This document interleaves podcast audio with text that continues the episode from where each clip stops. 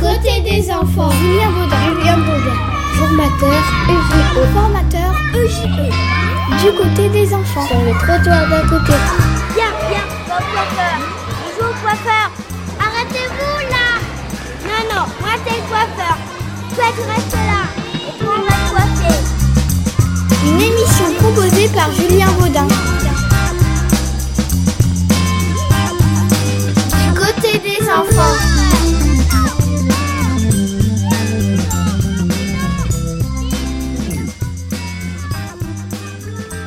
Bonjour à toutes et à tous, bienvenue dans notre émission Du côté des enfants sur la radio, le trottoir d'à côté. Alors aujourd'hui nous avons le plaisir d'accueillir Mac Marshall. Bonjour Mac Marshall. Bonjour. Vous êtes éducateur de jeunes enfants, en tout cas vous l'avez été pendant 15 ans. Vous avez notamment travaillé en crèche parentale, en crèche familiale et en halte garderie. Vous êtes aujourd'hui formateur dans la filière des EJE à l'EFPP, l'école de formation psychopédagogique de Paris. Et en 2013, vous avez décidé de fonder l'AMEP, l'Association pour la mixité et l'égalité dans la petite enfance, association dont vous êtes le président. Alors votre, association se bat pour appuyer l'établissement l'établissement d'équipes mixtes et pour proposer d'autres modèles d'accueil. Elle souhaite promouvoir la place des hommes dans la petite enfance en faisant de la diversité des profils des professionnels une richesse et de lutter en profondeur contre les stéréotypes de genre. Alors nous vous recevons aujourd'hui en lien avec l'actualité de la MEP, qui tiendra un colloque national parrainé par le ministère de la Famille au mois de janvier 2017. Alors j'ai oublié le jour. Le 13 janvier, vendredi 13 janvier. Vous avez notamment publié euh, un article dans la euh, revue Mouvement intitulé Les institutions d'accueil de la petite enfance en France, un espace social peu ouvert aux hommes et à l'égalité des sexes. Vous questionnez donc à votre manière la qualité de l'accueil des enfants et des familles au sein des institutions de la petite enfance. Alors, vous reprenez le propos du sociologue François de Singly dans l'un de vos écrits, à savoir si les femmes ont été admises dans la forteresse masculine, les hommes n'en ont pas profité pour découvrir d'autres horizons. Alors, vous avez fait le choix, vous, de sortir des sentiers battus pour aller découvrir ce nouvel horizon, à savoir le milieu de la petite enfance. De ce voyage de 20 ans, vous dites qu'il vous a beaucoup appris, qu'il a été riche en rencontres, mais que dans le même temps, vous ne vous êtes pas senti totalement légitime dans cet espace. Alors, Marc Machal, d'où vient ce sentiment d'illégitimité? Si on parle de légitimité ou d'illégitimité, on pense euh, à la question de la loi. Donc, euh, évidemment, euh, je, ne, je sais bien que les hommes sont autorisés à, à travailler dans les structures, que je n'étais pas hors la loi en faisant ce métier. Euh, il faut quand même rappeler cependant que ça ne fait pas si longtemps que la loi l'autorise. Hein, puisque dans les structures petite enfance, c'est avec la création du diplôme de JE finalement qu'on a commencé à voir apparaître les premiers hommes dans les structures. Certains après 68, mais essentiellement après le, la création du diplôme de JE. À l'école maternelle, c'est en 77 hein, qu'on a vu arriver les premiers hommes en école maternelle en fonction de, de direction en fait, avant d'être après auprès des enfants.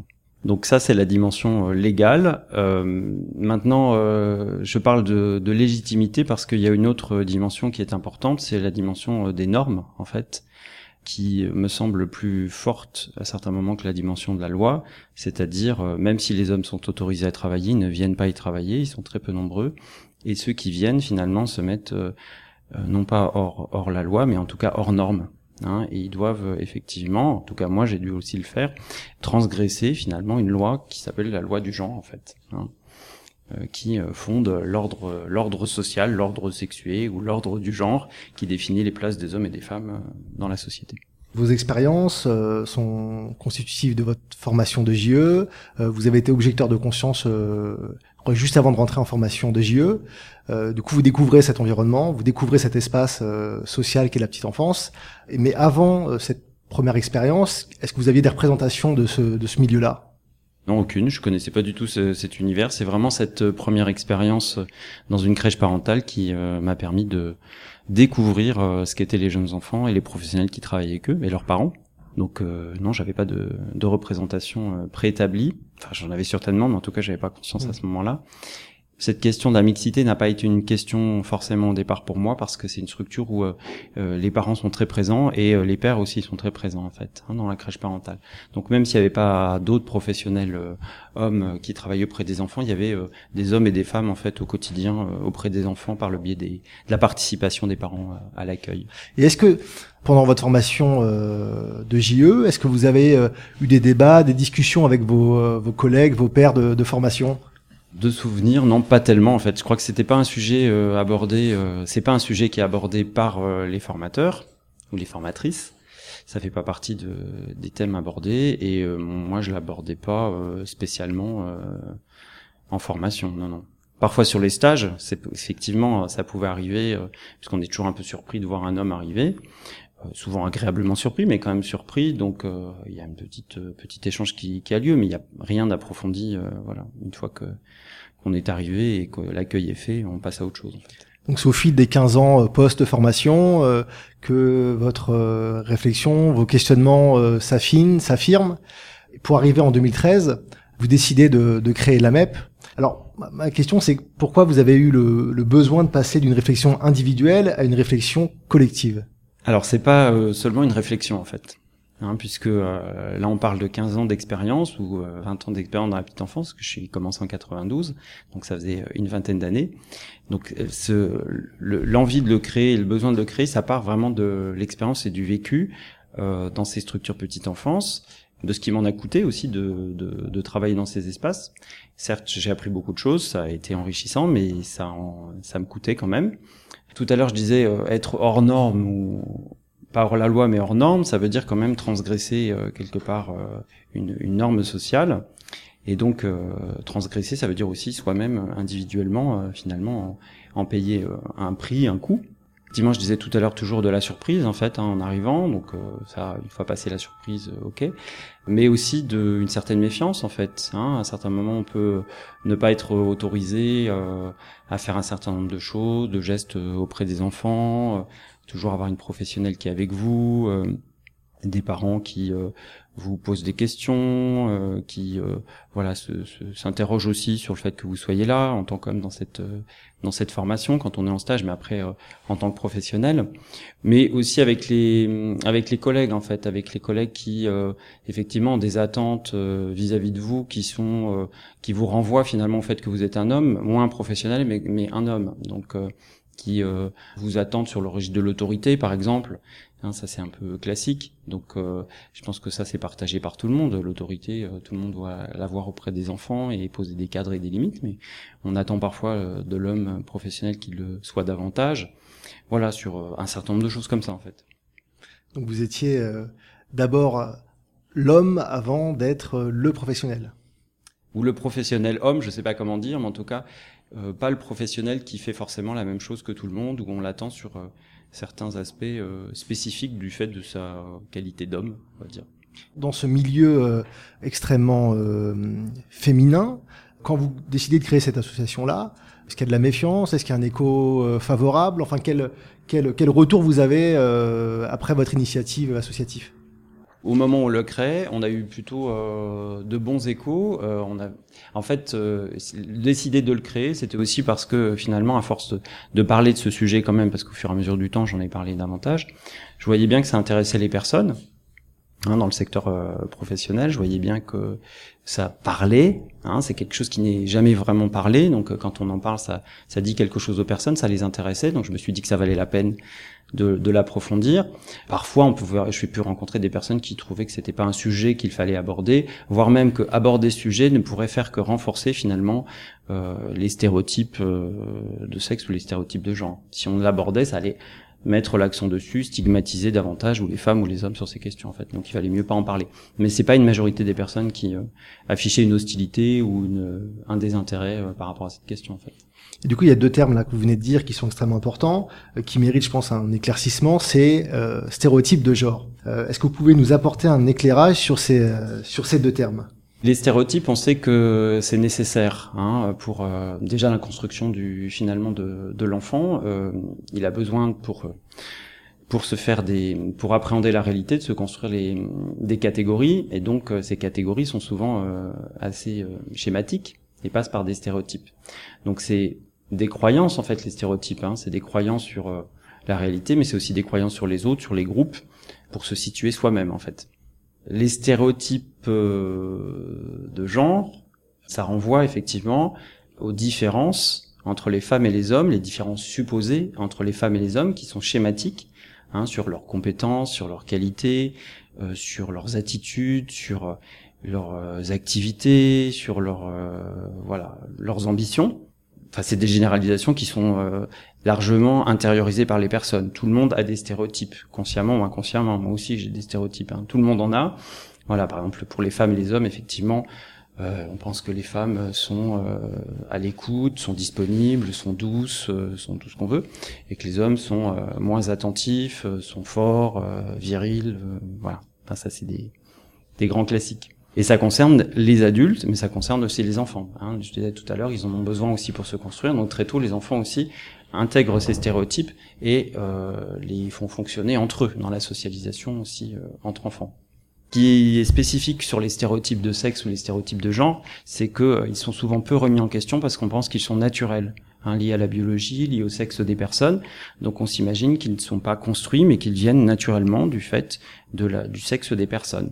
Donc et qu'ils sont tellement intégrés dans l'identité des personnes que c'est compliqué quand même de les questionner. Ça veut dire une remise en question de sa propre euh, identité. La façon dont dont une équipe euh, de professionnels va euh, du coup véhiculer ces stéréotypes de genre.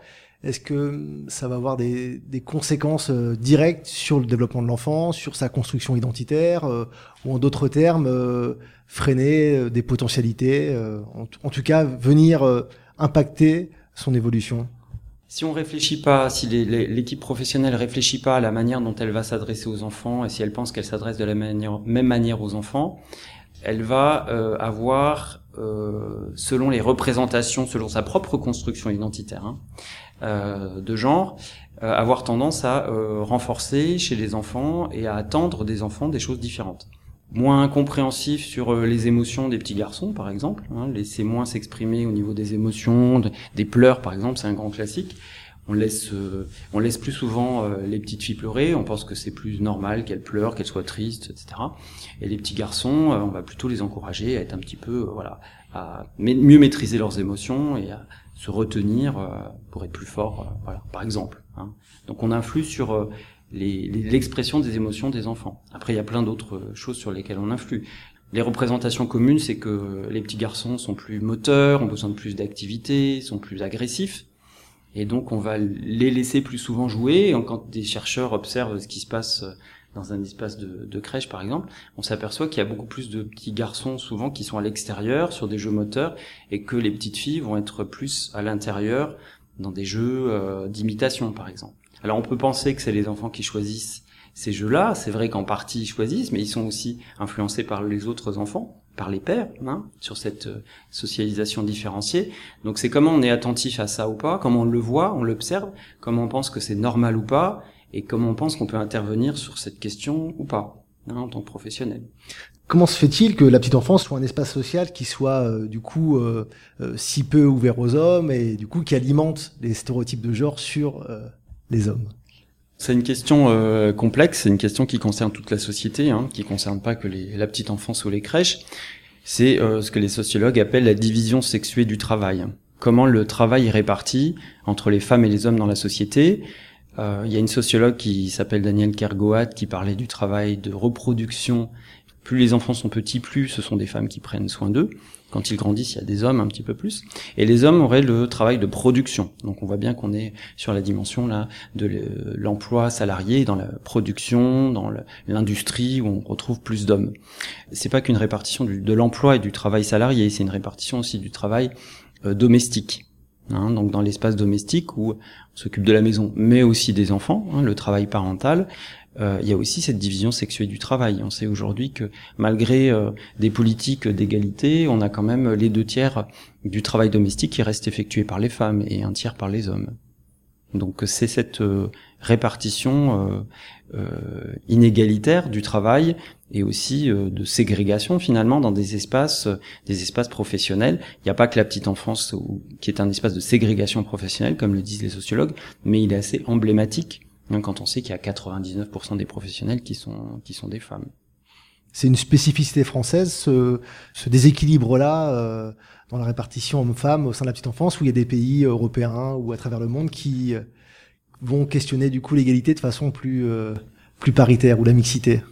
Il y a des sociologues et des anthropologues qui se penchent sur cette question. Dans la plupart des pays, en fait, on a entre 1 et 2 ou 3% d'hommes dans ces dans ces métiers. Alors c'est vrai qu'il y a certains pays qui se démarquent un peu plus des autres, comme par exemple la Norvège, hein, où on a un taux actuellement de 9% d'hommes qui travaillent dans les jardins d'enfants en Norvège, en moyenne nationale.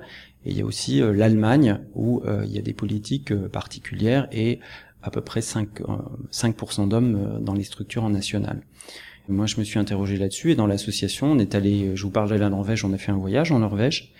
On a pu se rendre compte sur place, on a fait un voyage d'études, on a été une conférence internationale sur ce sujet. On a pu voir que dans certains, euh, certaines municipalités, il y avait aussi beaucoup plus d'hommes. Donc 9%, c'est le chiffre de moyenne nationale, mais une petite ville à côté d'Oslo qui s'appelle Asker où nous sommes allés, il y avait 30% d'hommes dans le service petite enfance de cette ville c'est assez particulier, hein, c'est pas comme ça partout en Norvège. Et dans certaines structures jardin d'enfants, on peut avoir 40 ou 50% d'hommes. Donc presque 50%, on est à la parité, 40%, on y est presque. Et on a rencontré des professionnels qui travaillaient euh, dans ces structures. En Allemagne, il y a aussi euh, beaucoup de choses qui se passent depuis 2010. Euh, il y a eu un grand programme qui s'appelle Plus d'hommes dans les crèches, Mermener in Kitas euh, en allemand, euh, qui a été coordonné par euh, un professeur qui s'appelle Tim Rohrmann et qui justement va être présent à notre colloque au mois de janvier. En Allemagne, depuis 2010, le nombre d'hommes dans la petite enfance a doublé. Hein. Ils sont passés de 15 000 à 30 000. Et il y a un biais, hein, c'est qu'en Allemagne, ils sont en train de développer beaucoup les structures petite enfance. Hein. Ils partent d'un petit peu plus loin que nous. Donc le nombre a augmenté, mais le pourcentage n'a pas doublé. Et du coup, cette différence-là, en tout cas de, en, termes, en termes de chiffres, est-ce que c'est euh, simplement euh, parce que les pouvoirs publics, les pouvoirs publics, pardon, euh, mettent les moyens, euh, intensifient les communications sur ce sujet-là, ou c'est parce que culturellement la division du travail est, est peut-être moins prononcée qu'en France? Les contextes culturels sont importants. Hein. C'est vrai qu'on a pu voir en Norvège aussi que euh, la question, par exemple, de la paternité était traitée différemment. Hein. C'est le premier pays qui a euh, légalisé un congé paternité dans les années 90, avant nous. Donc euh, c'est une culture aussi où on voit tout le temps dans la rue des hommes qui s'occupent des enfants, les pères sont très présents. Et donc il y a, y a, quelque chose qui est moins, moins surprenant peut-être, hein, qui fait partie de, de leur culture. Euh, en Allemagne, c'était pas forcément le cas, mais il y a des politiques publiques aussi qui visent à, euh, par exemple, développer le congé parental. Et il y a énormément de pères qui prennent leur congé parental euh, en Allemagne aujourd'hui, donc c'est pas surprenant que des pères s'arrêtent de travailler et pendant un certain temps pour s'occuper de leurs enfants avec un congé bien rémunéré, comme c'est le cas aussi dans les pays scandinaves, dont la Norvège. Donc il y a des politiques incitatives des politiques publiques et des moyens qui sont donnés effectivement pour atteindre ces objectifs et qui s'obtiennent à long terme. Hein. C'est pas en deux trois ans qu'on va changer euh, ces chiffres-là, cette réalité. Quand on est un homme dans une équipe euh, euh, composée majoritairement de femmes, est-ce que il y a des enjeux, il y a des répercussions au niveau de la place? Les hommes qui arrivent dans ce secteur sont toujours mis sous les projecteurs d'une certaine manière, hein, puisqu'ils sont minoritaires, donc on les voit, peuvent pas se rendre invisibles, et qui sont soit objets de curiosité, euh, soit objet de méfiance. Donc c'est une place très ambivalente en fait. Hein, je dis qu'effectivement ils sont euh, socialement invisibles parce qu'on sait pas que déjà les professions de la petite enfance sont assez invisibles, on ne sait pas très bien ce que font les professionnels qui y sont. Mais alors les hommes dans ces professions n'existent pas, hein, ils sont même pas euh, statistiquement, on, ne les, recense pas non plus. Mais par contre ils sont surexposés quand ils sont, ils arrivent dans les établissements de petite enfance. Hein, c'est cet effet paradoxal. Alors comment ils le vivent, euh, c'est compliqué parce que euh, effectivement euh, c'est un risque. Finalement, il y a une, une professeure de au CNAM INETOP qui s'appelle Françoise Vouillot, qui est professeure en psychologie de l'orientation, qui elle parle d'un risque, de risque et de disqualification pour les hommes en fait. Elle parle d'un triple risque pour les hommes. C'est un risque identitaire, l'idée de ne pas être vu comme un vrai homme à partir du moment où on arrive dans cet espace de métier de femme entre guillemets, hein, euh, même si c'est pas naturellement un métier de femme, c'est comme socialement un métier de femme. Une disqualification qui tient aussi à l'identité sexuelle, morale des personnes, c'est-à-dire, euh, je vous parlais d'une méfiance tout à l'heure, il y a une méfiance quand même importante socialement, c'est la question de la pédophilie. Ça revient sans cesse, cette question euh, de se méfier davantage des hommes auprès des enfants et de ce risque de pédophilie attribué aux hommes et beaucoup moins aux femmes. Donc ça est une, espèce d'épée de Damoclès au-dessus de leur tête. Voir sur l'orientation sexuelle des personnes aussi, hein, parce que si on n'est pas un vrai homme, ça veut dire que euh, dans l'orientation sexuelle, on n'est peut-être pas hétérosexuel. et une disqualification aussi sociale, économique, puisqu'on va vers des métiers qui sont pas valorisés socialement, hein, pas euh, rétribués comme certains métiers euh, où euh, vont les hommes davantage hein, dans cette répartition comme ça du, du, travail. On sait que globalement les hommes gagnent mieux que les femmes en général sur le marché du travail, selon les métiers qu'ils choisissent. Voilà, donc tout ça, c'est c'est tous les, risques qu'encourent les hommes. Donc effectivement, c'est pas pas évident. Et après au quotidien, souvent les choses ne sont pas dites directement, mais euh, elles sont euh, euh, alors elles sont pas dites directement par exemple par des parents. Il y a des parents qui peuvent être méfiants, il y a des professionnels et les parents. Les parents ne le disent pas forcément professionnels quand même, mais parfois ça passe par la directrice.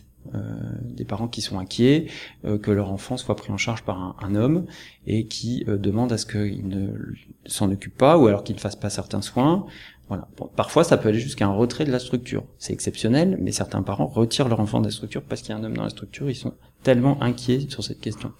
Je disais tout à l'heure que les hommes peuvent faire un certain nombre de choses, mais que pour certains gestes, ils sont parfois un peu empêchés. Alors on dit que c'est pour les protéger eux, pour protéger les enfants, pour protéger, euh, etc. Mais tout ce qui est autour des soins du corps des enfants, ils peuvent pas forcément, euh, voilà, le faire de la manière que, que leurs collègues. Donc euh, ils sentent bien qu'on les met dans une place particulière et que cette place particulière elle n'est pas confortable et surtout s'il y a ce soupçon de pédophilie et ça je l'ai vu avec un je l'ai entendu aussi avec un groupe de soutien en formation avec des étudiants qui rentrent en première année et qui pour certains ont déjà vécu euh, des, des moments comme ça où ils ont été suspectés il n'y a pas eu de suite mais enfin c'est quand même assez grave de d'avoir ces ces suspicions qui pèsent sur eux, des mots qui sont dit qui sont posés là-dessus. Ils ont besoin de soutien parfois et ça peut être, ça peut les empêcher d'aller vers ce, ce métier. Hein.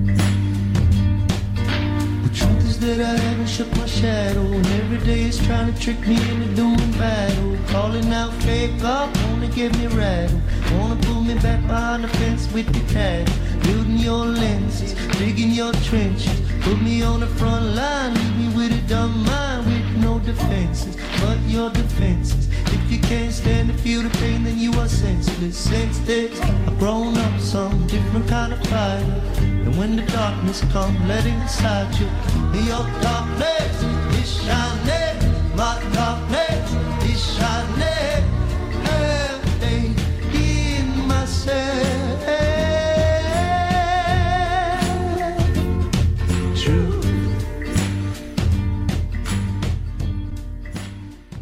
Est-ce que ça, ça occasionne euh, ces phénomènes-là que vous nous décrivez, ça occasionne des trajectoires professionnelles particulières euh, chez les hommes dans la petite enfance?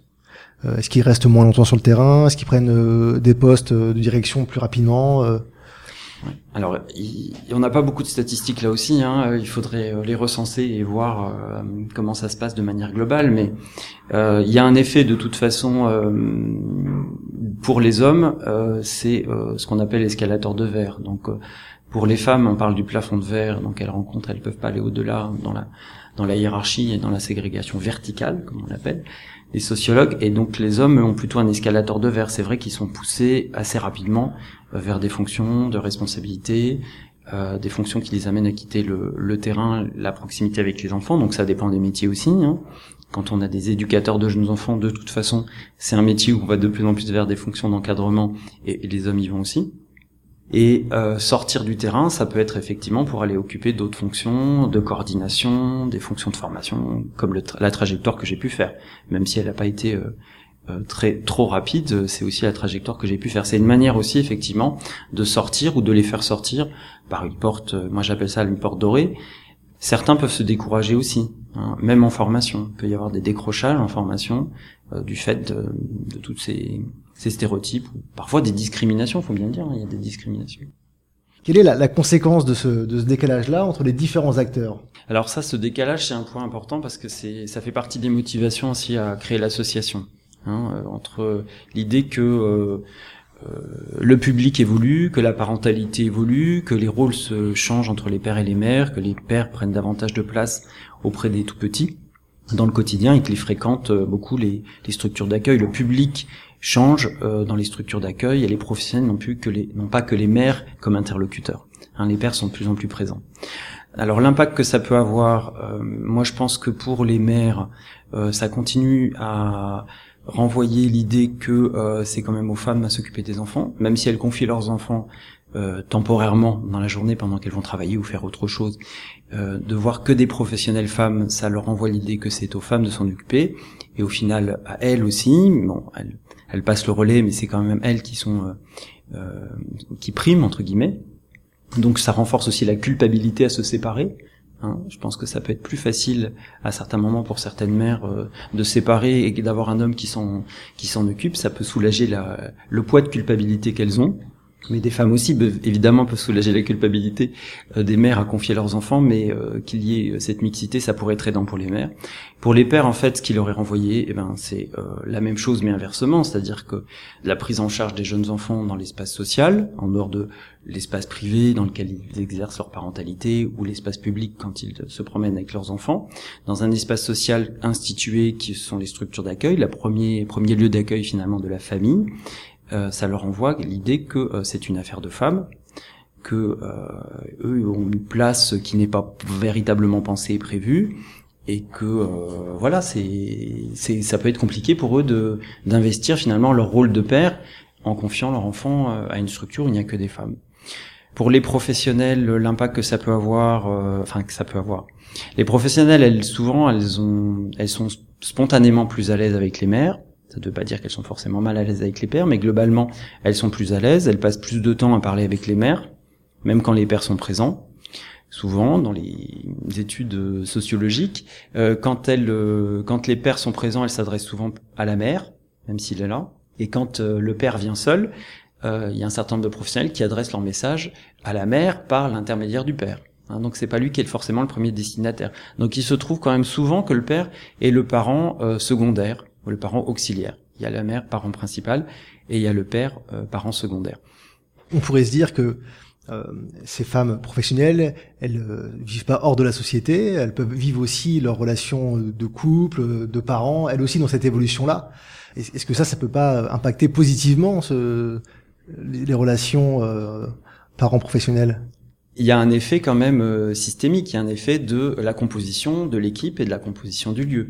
Donc même si les professionnels effectivement euh, évoluent elles aussi euh, dans euh, leur parentalité, leur conjugalité, et font, hein, sont, sont prises dans ces évolutions dont vous parlez, il y a quand même un effet un peu pervers finalement de de se retrouver dans cet espace où on ne retrouve pas cette différenciation et cette cette mixité. Il faut savoir aussi que dans les parcours quand même des professionnels, les sociologues qui se penchent sur les parcours de ces professionnels et leur professionnalisation, le choix de travailler dans ces structures soit c'est pas le ça c'est pas un premier choix je dirais. Enfin c'est euh, je sais pas comment l'expliquer euh, ça dépend aussi des, des métiers hein. par exemple euh, pour les auxiliaires de puriculture euh, souvent c'est des professionnels qui sont formés plus aux soins et qui souhaiteraient travailler dans un secteur sanitaire et hospitalier voire en maternité J'étais un colloque cette semaine euh, sur cette question, enfin sur la question des, des modes d'accueil au ministère, et cette question était abordée. Hein. les auxiliaires de puriculture euh, sont formés euh,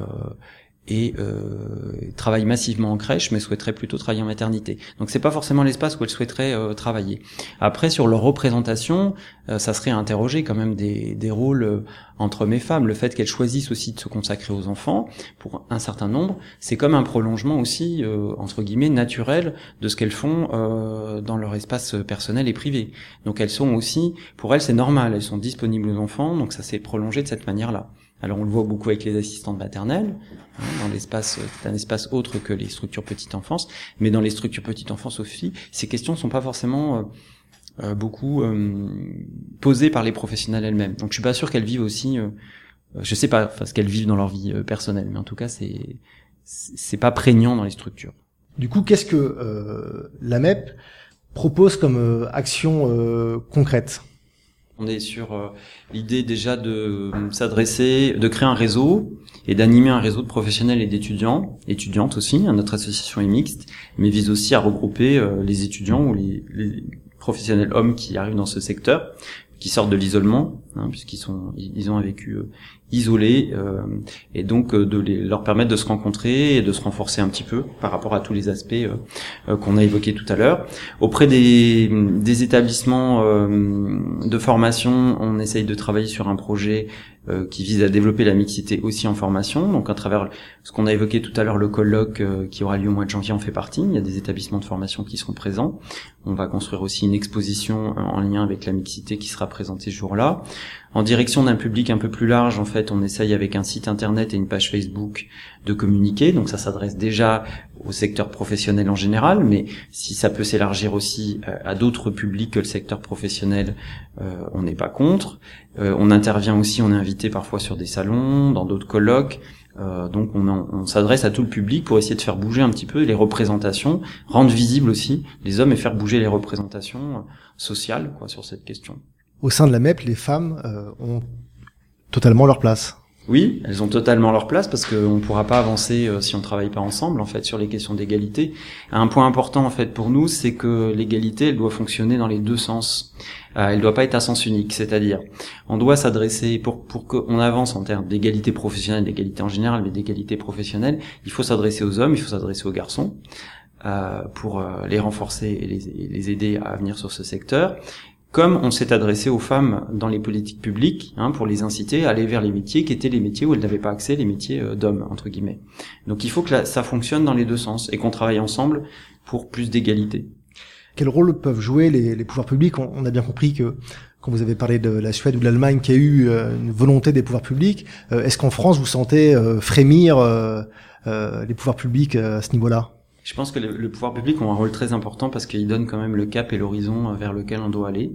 Ils peuvent pas tout, mais en tout cas ils donnent un, cap. Euh, évidemment à travers la réglementation, à travers les lois. Et là en ce moment effectivement, euh, il y a quand même un certain nombre d'annonces qui ont été faites. C'est l'actualité. Il y a un plan d'action pour la petite enfance qui a été annoncé justement mardi à ce colloque et il y a un point presse qui a été fait. Et donc il y a un certain nombre d'axes qui ont été dessinés. Et parmi ces axes, effectivement, on voit euh, que euh, la question de promouvoir l'égalité entre les filles et les garçons dès la plus dès la petite enfance apparaît aujourd'hui explicitement et accroître la mixité professionnelle également.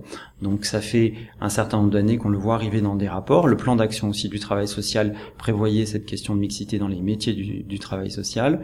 Le rapport de Sylvie Giampino qui a été rendu en mai en parlait également et ce plan d'action et la suite euh, de, de, ces rapports. Donc on se réjouit effectivement de ces avancées et euh, voilà, je suis très content que ça, ça arrive aujourd'hui.